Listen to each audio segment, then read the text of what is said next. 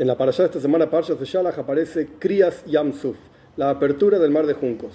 El pueblo de Israel había salido de Egipto, estaban ahora frente a un mar y por detrás venían los mejores del ejército de egipcio para tomarlos de vuelta. Entonces algunos decían, tenemos que volver a ser esclavos, volver a Egipto. Otros decían, nos tiramos al mar. Otros decían, vamos a hacer guerra. Otros decían, vamos a rezarle a Dios. Diferentes opiniones.